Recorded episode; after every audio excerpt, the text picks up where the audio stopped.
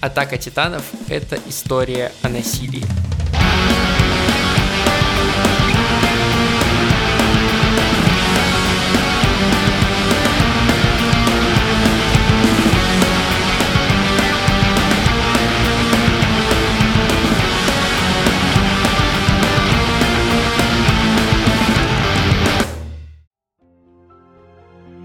это история о насилии, о бесконечном цикле мести, в котором сыновья становятся орудием для своих отцов, в котором целые народы подвергаются гонениям за действия отдаленных предков, в котором продать идею новой войны проще, чем сесть за стол переговоров.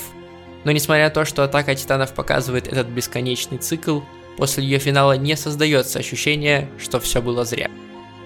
Что все старания героев, все смерти товарищей, все трагедии на пути были бессмысленными – Потому что Атака Титанов это еще история преодоления этого насилия. Потому что история Атаки Титанов это не замкнутый круг, где начало и конец находятся в одной точке, а это спираль, на каждом витке которой насилие становится все меньше.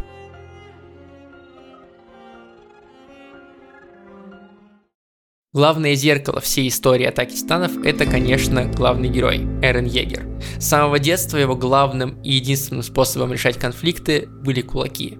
Он не был самым сильным на деревне, за него нередко приходилось отдуваться Микасе, но он точно был тем, кто затевал драку.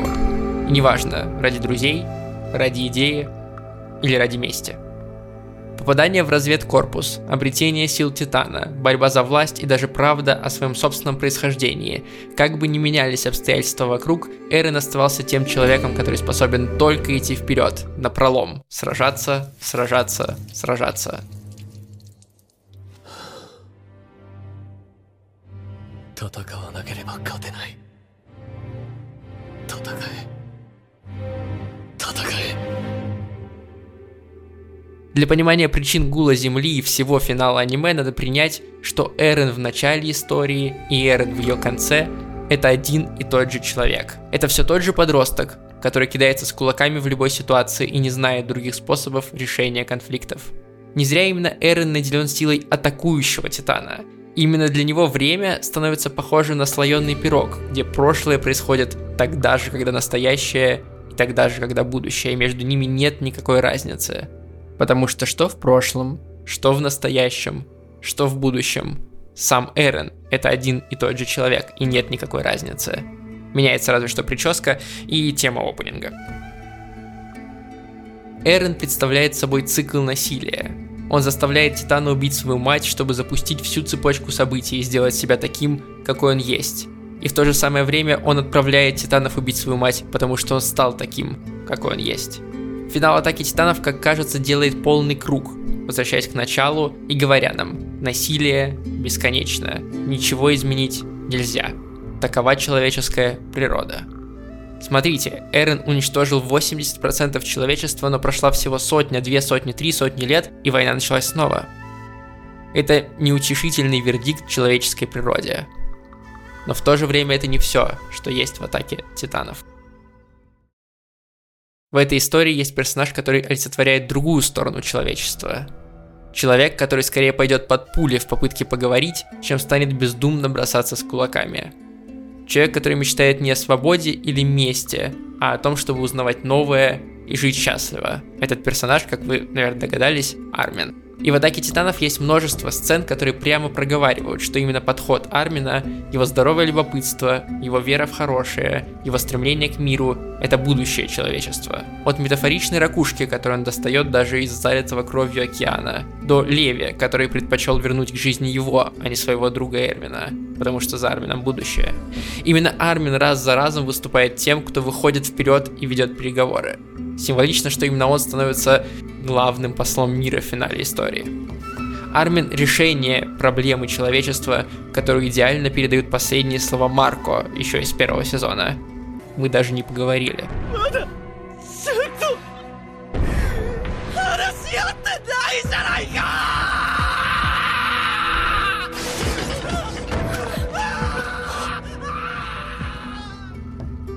Но Армин не смог остановить Эрена, как бы он ни пытался поговорить с ним и вразубить, у него ничего не вышло. Понадобилось другое насилие, клинок Микаса, чтобы остановить Игул. Так какое же Армин тогда спасение? И вот тут наконец-то я вернусь к своей главной мысли. Атака титанов — это спираль. Потому что кулаки почти всегда сильнее разговоров. Насилие вшито в человеческую природу, и мы не можем просто так от него избавиться. Слишком много причин в мире, чтобы применить силу. Мы хотим защитить любимых, мы хотим отомстить за обиды, мы хотим добиться правды. Если мы полностью отринем все то, что побуждает нас к насилию, мы просто перестанем быть людьми. Но в то же самое время, чем старше становится человечество, тем большую неприязнь к насилию мы испытываем. Еще вчера было нормально смотреть на битвы рабов в Колизее и мучить титанов, ставя над ними опыты. А сегодня любые человеческие жертвы и новые войны вызывают общественное порицание и отторжение, а титанов нужно убивать как можно более милосердным способом. Все мы все больше становимся похожи на Армина и все меньше на Эрена. И атака титанов это проговаривает. Несмотря на то, что время и насилие циклично, каждый следующий круг немного отличается от предыдущего, он становится все менее и менее жестоким. Вся история титанов началась с того, что Эмир зашла в Великое Древо, и казалось бы, заканчивается история тем же самым. Неизвестный нам герой тоже заходит ровно в такое же древо. Но есть отличие. Если Эмир загоняли собаки, за ней гнались, ее хотели наказать, то неизвестный герой идет спокойно. Он идет добровольно, и собака это его спутник, а не враг. Если Эмир преследовали кошмары, ее мучили, ей отрывали язык, ее заставляли убивать людей, и все это делал любимый человек, кстати, то Эрен, который покоится под этим деревом, умер, завершив свои дела, какими бы ужасными они не были. Он сделал то, что хотел, и то, что должен был, и у него больше нет кошмаров, он их оставил там при жизни. Если мы обращаем внимание на эти детали, мы понимаем, что да, очевидно, что цикл насилия он продолжается. Очевидно, что реальность все еще жестока и отвратительна, но мир изменился. На какие-то доли процента, но с каждым новым кругом, с каждым новым витком этой спирали этих долей процента будет становиться все больше. Этих изменений маленьких будет становиться все больше. И, возможно, однажды человечество наконец-то сможет освободиться от оков насилия и стать по-настоящему свободным. А пока мы должны просто признать, что как Армин навсегда с Эроном, так и в нас самих насилие навсегда живет рядом с любопытством, спокойствием и стремлением к счастью. Вопрос в том, выбираете вы сражаться или предпочтете сперва поговорить. Я долго думал над тем, каким должно получиться это видео, о чем в нем рассказывать, потому что у нас есть целых пять эпизодов подкаста Бака, где мы говорим об атаке титанов, обо всем, начиная с первых сезонов, заканчивая финалом, на тот момент финалом манги. Но все-таки что-то сказать про атаку титанов мне хотелось, потому что закончилась одна из величайших историй за последнее десятилетие.